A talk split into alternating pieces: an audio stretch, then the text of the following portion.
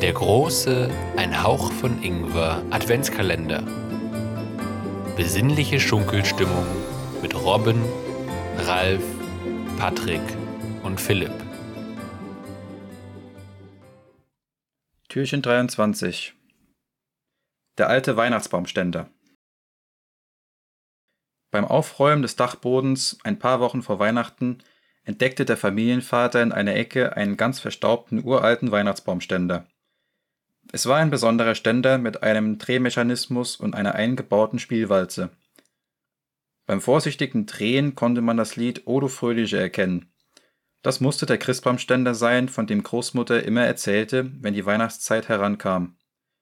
Das Ding sah zwar fürchterlich aus, doch kam dem Familienvater ein wunderbarer Gedanke. Wie würde sich Großmutter freuen, wenn sie am Heiligabend vor dem Baum sitzt und dieser sich auf einmal wie in vergangener Zeit zu drehen anfängt und dazu Odo Fröhliche spielt. Nicht nur Großmutter, die ganze Familie würde staunen. So nahm er den Ständer und schlich ungesehen in seinen Bastelraum. Jeden Abend zog er sich geheimnisvoll nun in seinen Bastelraum zurück und verriegelte die Tür.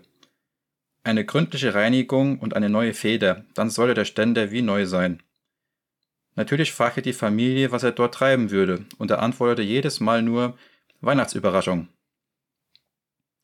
Kurz vor Weihnachten sah der Weihnachtsbaumständer aus wie neu. Jetzt noch schnell einen prächtigen Weihnachtsbaum besorgt, so um die zwei Meter hoch, und wieder verschwand der Vater in seinem Hobbyraum. Er stellte, er stellte den Baum in den Ständer und führte einen Probelauf durch. Alles bestens, das würde Großmutter für Augen machen. Nun endlich war es Heiligabend. Der Vater bestand darauf, den Weihnachtsbaum alleine zu schmücken. Er hatte extra echte Baumkerzen besorgt, damit alles stimmte.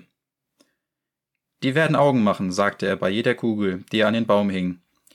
Als er fertig war, beprüfte er noch einmal alles, der Stern von Bethlehem war oben auf der Spitze, die Kugeln waren alle angebracht, Naschwerk und Wunderkerzen hingen hübsch angeordnet, angeordnet am Baum und Engelhaar und Lametta waren hübsch untergebracht. Die Feier konnte beginnen. Für die Großmutter stellte er den großen Ohrensessel parat, die anderen Stühle stellte der Vater in einem Halbkreis um den Tannenbaum.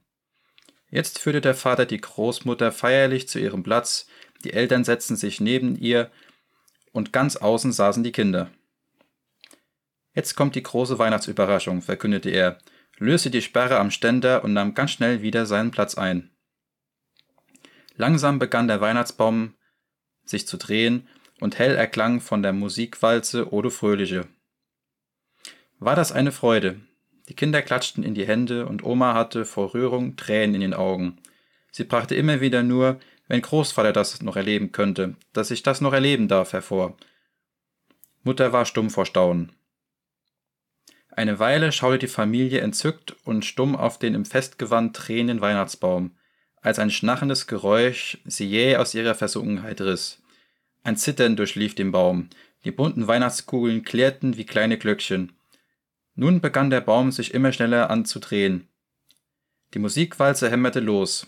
Es hörte sich an, als wollte Ode Fröhliche sich selbst überholen. Mutter schrie, laut auf. So unternimm doch was, Vater saß aber wie versteinert auf seinem Stuhl und starrte auf den Baum, der seine Geschwindigkeit immer weiter steigerte. Mittlerweile drehte er sich so schnell, dass die Flammen hinter ihren Kerzen wehten. Großmutter bekreuzigte sich und betete und murmelte nur noch, wenn das Großvater noch erlebt hätte. Als erstes löste sich der Stern von Bethlehem, sauste wie ein Komet durch das Zimmer, klatschte gegen den Türrahmen und fiel auf den Dackel, der dort gerade ein Nickerchen hielt. Der Dackel flitzte wie von der Tarantel gestochen in die Küche und schielte in Sicherheit um die Ecke. Lametta und Engelhaar hatten sich erhoben und schwebten wie ein Kettenkarussell am Weihnachtsbaum. Vater erwachte aus seiner Starre und gab das Kommando. Alles in Deckung. Ein Goldengel trudelte losgelöst durchs Zimmer, nicht wissend, was er mit seiner plötzlichen Freiheit anfangen sollte. Weihnachtskugeln, der Schokoladenschmuck und andere Anhängsel sausten wie Geschosse durch das Zimmer und platzten beim Aufschlagen auseinander. Die Kinder hatten hinter, hinter der Großmutter Sessel Schutz gesucht. Vater und Mutter lagen flach auf dem Bauch, den Kopf mit den Armen schützend. Mutter jammerte in den Teppich. Alles umsonst, die viele Arbeit, alles umsonst. Vater wollte sich vor Peinlichkeit am liebsten unter dem Teppich verstecken. Oma saß immer noch auf ihrem Logenplatz, wie erstarrt, von oben bis unten mit Engelhaar und Lametta geschmückt. Ihr kam Großvater in den Sinn, als dieser 1914 bis 1918 in den Ardennen im feindlichen Artilleriefeuer gelegen hatte. Genauso musste es gewesen sein, als, als gefüllter Schokoladenbaumschmuck an ihrem Kopf explodierte, registrierte sie trocken Kirschwasser und murmelte, wenn Großvater das noch, das noch erlebt hätte.